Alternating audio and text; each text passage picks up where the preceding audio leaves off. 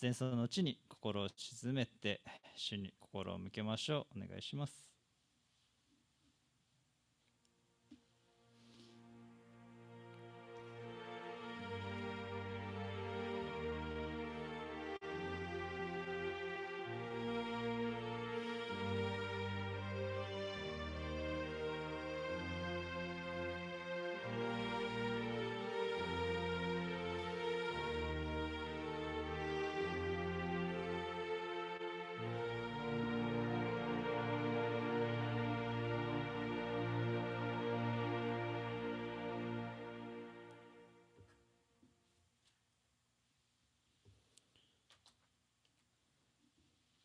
では、えー、礼拝召集です。あ、すみません。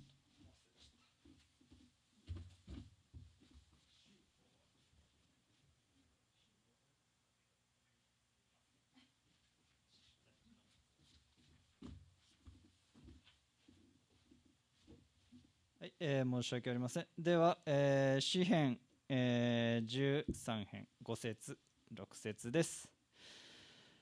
私はあなたの恵みにより頼みました。私の心はあなたの救いを喜びます。私は主に歌を歌います。主が私を豊かにあしらわれたゆえ。では、えー、主を賛美しましょう。えー、全地をよみがえりの主をです。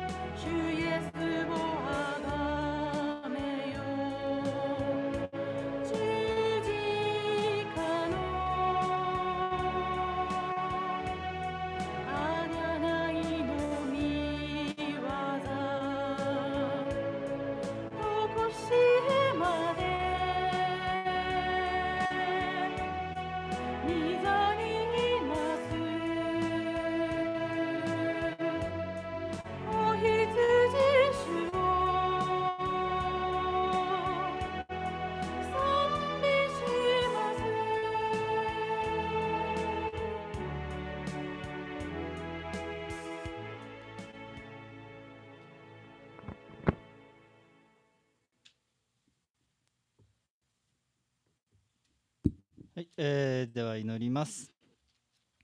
主を皆をたたえます。またこうして、主を共に賛美できる特権をありがとうございます。えー、今日は安住のファミリーチャペルとの、えー、合同礼拝ですけれども、えー、この場にはいなくても共に心を合わせて主を褒めたたえ賛美できますようにどうかよろしくお願いします。えー、今のウクライナでは本当に私たちの考えられないような想像も及ばないような、えー、悲惨な状況が、えー、続いています。そのような中にあっても、え、私たちと同じくして、え同じ主を崇める兄弟姉妹たちがいることを覚えます。どうか、え彼ら一人一人に目を留めてまたそのような中であっても、えー失望することなく主を崇めることができますようにどうか神様本当に彼らを強めてください、えーまた本当にこのような、えー争いがどうか主を本当に早く収まりますように、えーまたロシアの人々もプーチン大統領も、えー悔い改め起こされますように、えーよろしくお願いします。えー主よ、えー今日この日いよいよ私たちが主の力と宮沢をまた愛と憐れみを覚えて、えー主を褒めたたえることができますように、えーどうか神様私たちの心の内を探り清めてください、えー本当に私たちは主を賛美するに本当に足りないものです、えふさわしいものではないことを覚えますが主がそれを許してくださっていることまた、えーその賛美を受けてくださることありがとうございます、えー本当に私たちが心から主を賛美できますようにどうか助けてください。霊と誠をもってあなた様を褒めたたえることができますようにどうかよろしくお願いします。今日は、えークリス兄弟をもって、え主が御言葉を語り私たちに、えー御言葉を教えてください。よろしくお願いします。尊き皆イエス様の皆によってお祈りします。アーメン。えー今日はあ紙芝居ですね。今日は、えー、光さんはいるのかな？えーいるいますでしょうか？いませんか？いませんね。いない。いえーっとここで読めますか？申し訳ありません。ちょっとえーあじゃあ代わって宮下、えー姉妹に読んでもらいます。申し訳ありません。じゃあお願いします。お読みします。神様の贈り物。聖霊が下る使徒2章。神様の贈り物。ペンテコステというお祭りのためにエルサレムにはいろいろな国から来たユダヤ人が集まっていました。イエス様の弟子たちもそこにいました。弟子たちはある家に集まってイエス様が約束してくださった贈り物を待っていました。その時神様の贈り物が届きました強い風のような音が家中に響きました次に火のようなものが部屋にいた一人一人の上にとどまりましたすると弟子たちは神様の精霊で満たされました精霊は弟子たちに外国の言葉を話す力を与えましたいろいろな国から来ていたユダヤ人たちはこれを聞いてびっくりしました。この人たちは私たちの国の言葉を話している。神様がしてくださった素晴らしいことを話している。この力は神様からの贈り物です。ペテロが説明しました。精霊が与えられることは昔から約束されていたことです。救い主イエス様によってそのことが実現しました。あなたたちはイエス様を十字架につけました。しかし神様はイエス様をよみがえらせてくださったのです。私たちはどうすればいいのですか？人々は悲しんで聞きました。悪いことをやめなさい。ペテロは言いました。そしてイエス・キリストを信じなさい。イエス様はあなたの罪を許し、聖霊をくださいます。その日、3000人が洗礼を受けました。そしてこの後もさらにたくさんの人々がイエス様を救い主と信じました。おしまい。はい、えーありがとうございます。では、えー聖書購読いたしましょう。イザヤ書42章1節から4節です。えー短いので共に声を合わせましょう。3はい。見よ私の支える私のしもべ私の心の喜ぶ私が選んだもの私は彼の上に私の霊を授け彼は国々に抗議をもたらす。彼は叫ばず声を上げずちなみにその声は聞かせない。彼は傷んだ足を折ることもなくくすぶる刀身を消すこともなく誠をもって抗議をもたらす。彼は衰えずくじけない。ついには地に抗議を打ち立てる。島々もその教えを待ち望む。以上です。では、えー、黙祷の、えー、時を持ちます。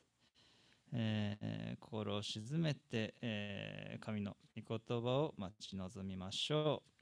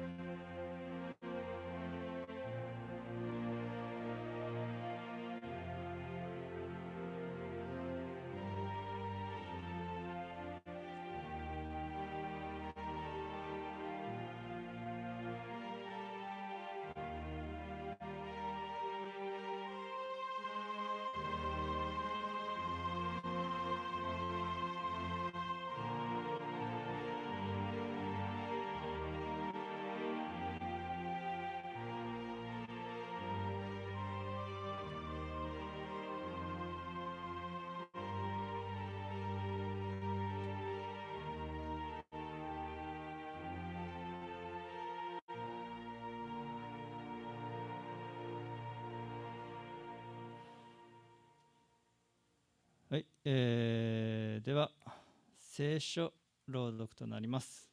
今日の朗読箇所は創世記2章1節から3節です、えー、それではお読みします。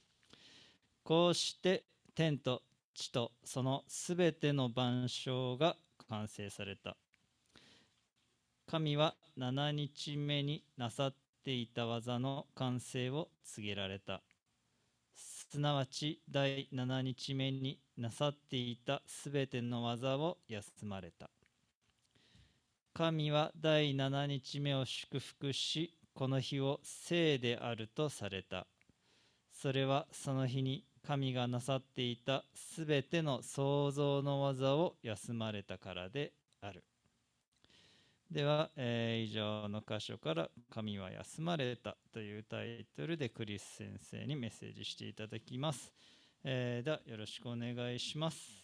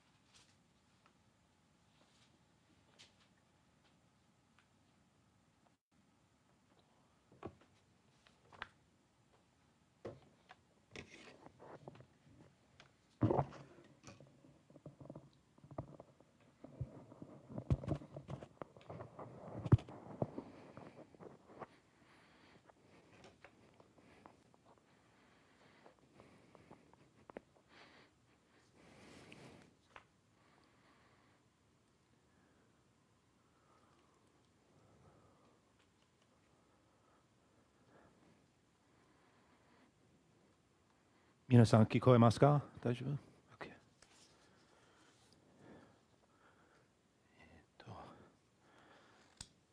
皆さんおはようございます。えっ、とあ、お母さんたちにあ母の日おめでとうございます。はい、皆さんね。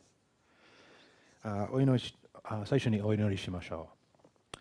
あ天の父なる神様あ、私たちに与えてくださった今日という日をありがとうございます。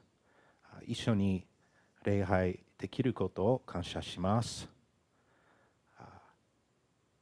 お母さんたちを感謝します。彼らは私たちの人生を祝福してくれる多くの方に感謝します。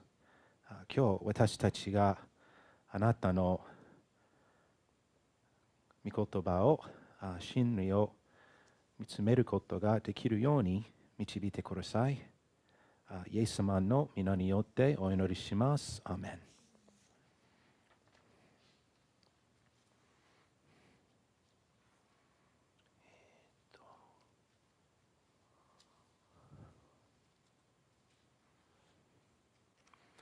世界で最も有名な建造物の中には建設に長い年月を要したものがありますイタリアのピサの斜塔は344年の歳月をかけて建てられましたそしてこの建設過程でいくつかの失敗があったことは明らかです。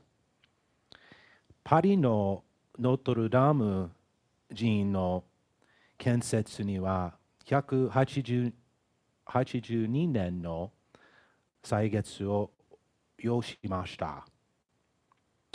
バチカバチカンの四国のサンピエトロピエトロ寺院は150年かけて建てられました。中国の万里の頂上は全長2万 1000km を超える建造物です。2000年以上の歳月をかけて作られました。紀元前680年に建設が開始され、西暦1681年に完成しました。これらの建造物はすべて建築と工学を駆使した驚くべき作品です。これらは人類の偉大な創造性が現れている例です。創世記一章の今までやったやってきた数回のメッセージの中で私たちは神様が創造の天才であることを見てきました。神様がこの美しい世界を無から創造されたことは驚くべきことです。このような神の知識と力を理解することは人間には難しいことです。人類の偉大な建造物のいくつかは何百年もかけて作られましたが、神様の創造は6日間で完成しました。これは神と人間との大きな違いを示す一例に過ぎません。イザヤ書55章8節ではこのように言っています。私の思いはあなた方の思いと異なり、私の道はあなた方の道と異なるからだ。主の見つけ、見つけ。今日は神様が創造の技を終えた後、次に何をされたか、そしてそれが私たち人間とどのように関係するのか、私たちにどのように当てはめることができるのかを見ていきましょう。創世記2章1節から3節を見てみましょう。1節から3節には神様が創造の技を終えた後何をされたのかが書かれています。それは休息です。なぜ神様は休まれたのでしょうか？疲れていたのでしょうか？そうではありません。これは人が疲れている時に必要な休息とは違います。イザヤ書40章28節を見ると神様は疲れを知らないことがわかります。あなたは知らないのか聞いていないのか主は永遠の神、地の果てまで創造された方、疲れることなく、たゆむことなく、その英知は計り知れない。この休息は満足の休息です。神が神はご自分のなさった見業、仕事に満足されたのです。実際、創世記一章31節には、神はお作りになったすべてのものを見られた。見よ、それは非常に良かった。と許さ許されています。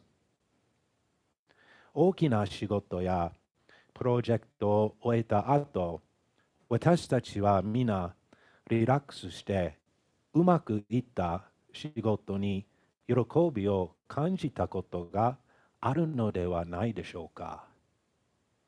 これは私たちの人生の中で最も満足できる瞬間の一つです。神世界の創造はとてもよくできた究極の仕事です。神はそれを喜びとして休んでおられるのです。3節で神は第7日目を祝福しこの日を聖であるとされた。それはその日に神がなさってなさっていたすべてを創造の技を休まれたからである。と言っています。聖書には特別な意味や意義を持つ数字があります。7という数字もその一つです。聖書では、7はしばしば全体性や完全性を象徴するために用いられます。それはここでも確かに当てはまります。神様の創造の仕事は完了しました。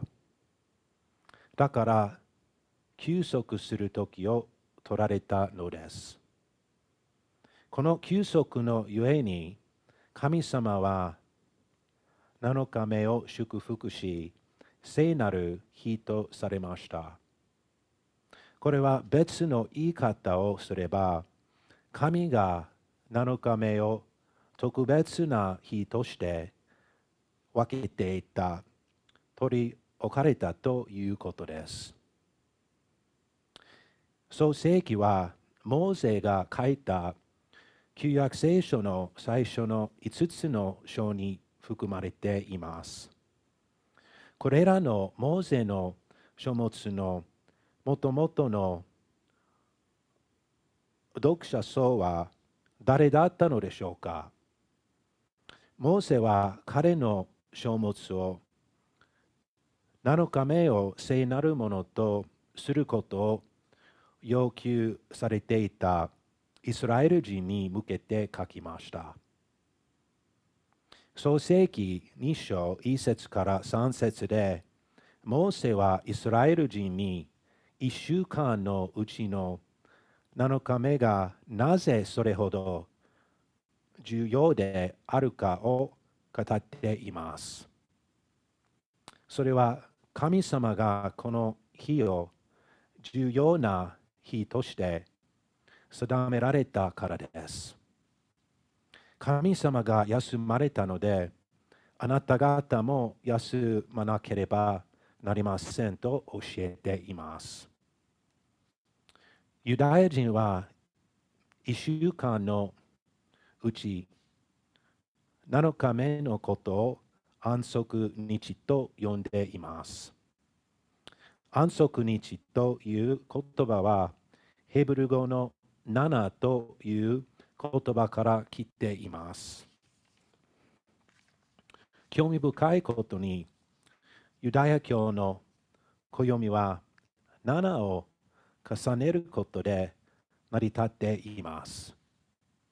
例えば、先ほどのように、各週の7日目は安息日です。イスラエル人が神に収穫の捧げ物をする日であるペンテコステは、初穂祭りの7週間後に当たります。また、毎年第7の月にはイスラエル人は食材の日、ラッパの祭り、幕屋の祭りを記念したり祝ったりしました。毎年7年 ,7 年目は安息年でした。安息年の間、イスラエル人は土地の休休ませることが要求されました。彼らは畑を耕すことはしませんでしたが、神様はその前の年に彼らの必要を満たすのに十分な収穫を与えて祝福されました。10回の安息年、つまり49年を経て、50年目にイスラエル人はヨベヨベルの年を迎え、記念しました。この年、イスラエルではすべての奴隷が解放され、土地のすべての区画は元の持ち主に返されました。イスラエル人は安息日をどのように記念したのでしょうか出エジプト記20章の神様がイスラエルに与えた10回の中にこの答えがあります。8節から11節ではこのように言っています。安息日を覚えてこれを聖なる日とせよ。6日間働いて、あなたのすべての仕事をしなければならない。しかし、7日目はあなたの神、主の安息日である。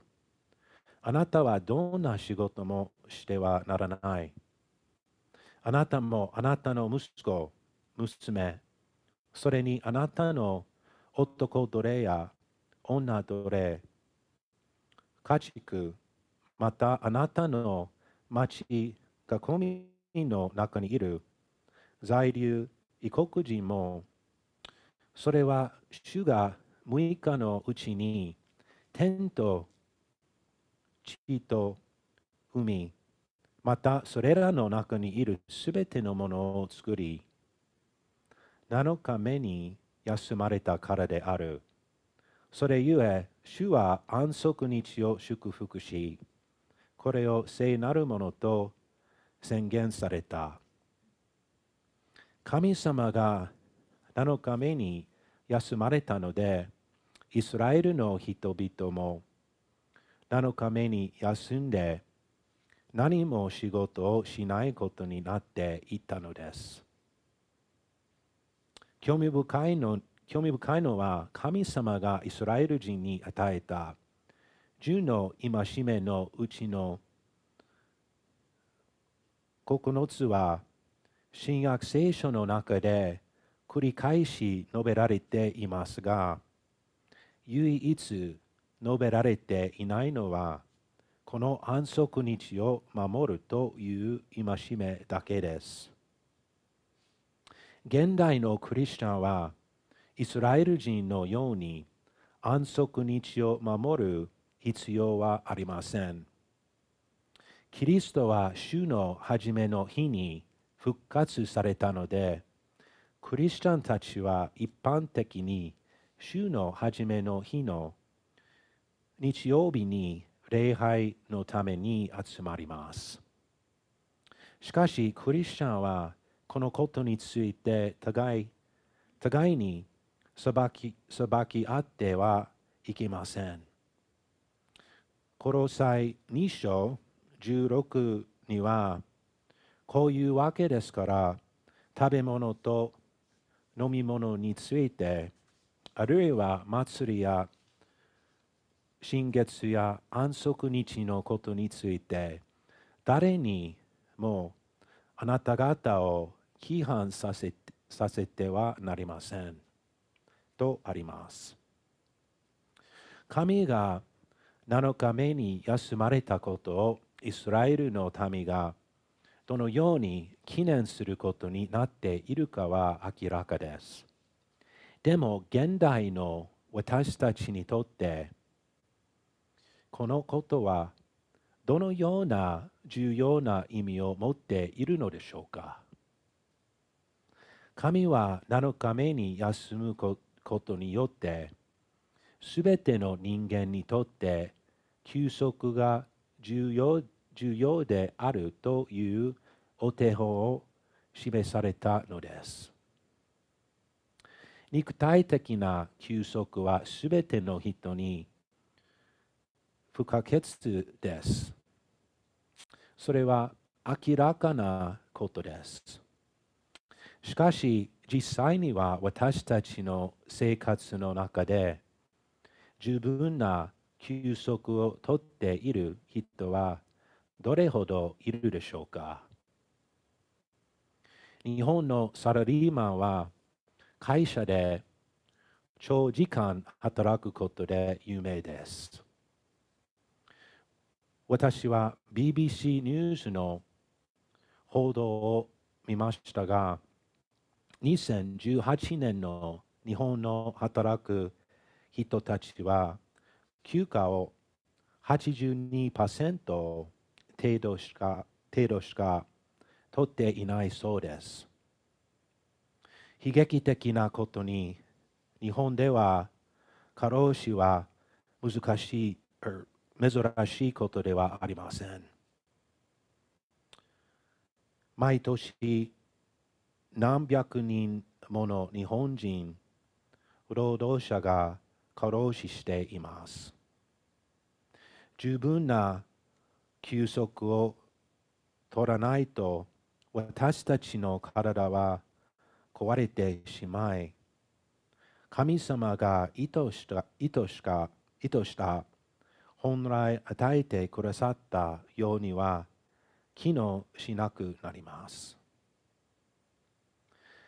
神様が創造の見業を休まれたように人間も創造的な仕事何かを生産したり作り出す仕事労働を休む時間が必要なのです。また霊的な休息も人間には欠かせません。肉体的な休息とは異なり、霊的な休息は多くの場合、人間にとってあまり目立たないものです。しかし、肉体的な休息と同じくらい、あるいはそれ以上に重要なことなのです。新明記5章で、モーセは新しい世代のイスラエル人のために10回の繰り返しました。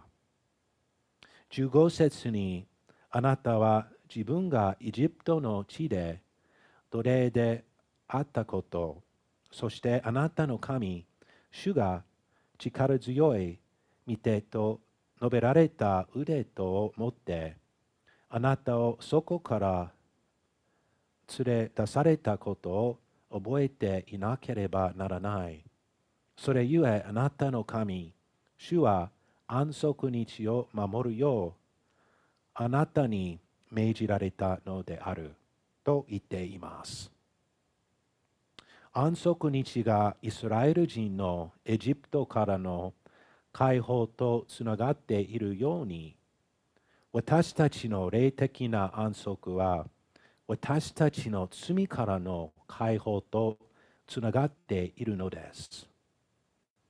イエス様だけが私たちに必要な霊的休息を与えることができます。イエス様の許しを受けるまでは、私たちの人生から何かものすごく大切なものが常に欠けている状態です。4世紀から5世紀の有名な神学者アウグスティナスは神についてあなたは自分のために私たちを作られたのであなたの中で休むまで私たちの心は落ち着きません。と言い、このことをとってもうまく表現しています。マタイによる福音書11章で、イエス様は疲れた人も人々に霊的な休息を提供しています。イエス様のその言葉をよく聞いてください。28節から30節にかけて、イエス様はすべて疲れた人、重荷を負っている人は、私のところに来なさい。私があなた方を休ませ休ませてあげます。私は心優しく、へりくだっているから、あなた方も私のくびきを追って私から学びなさい。そうすれば魂に安らぎが来ます。私のくびきは追いやすく、私の荷は軽いからです。と言っています。あなたは自分の魂に安らぎを見出すことができていますか？あなたの人生に平和や安らぎがありますか？もしそうでなければ、この世界の創造した方である神様、あなたを創造した方である神様が、御子イエス・キリストを通してあなたに霊的な安らぎを与えてくださいます。イエス様はあなたの罪と恥のために十字架上で死なれ、あなたが神様から平和と許しを得ることができるようにされました。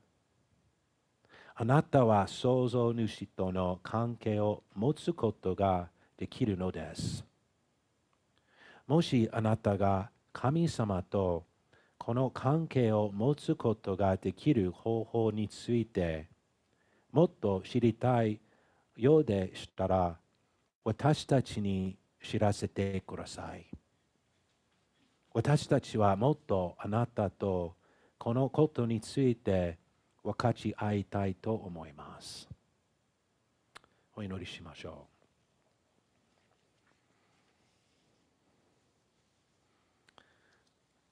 天の父なる神様、御子を通して私たちに霊的な安らぎを与えてくださったことを感謝します。いつか天国に行くとき、永遠の安らぎを得ることができます。その時を楽しみしています。その時が来るまで、主よ、私たちがあなたに忠実であるように助けてください。イエス様の皆によってお祈りします。アメン。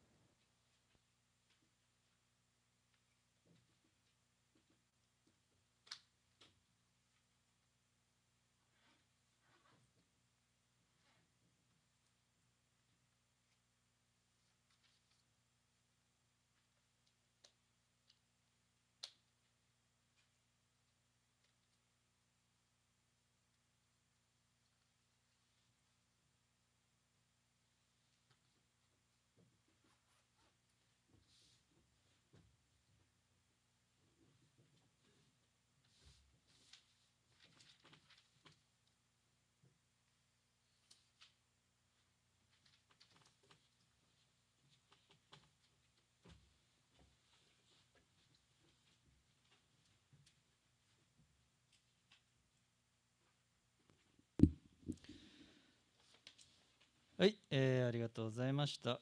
えーでは、黙祷の時を持ちましょう。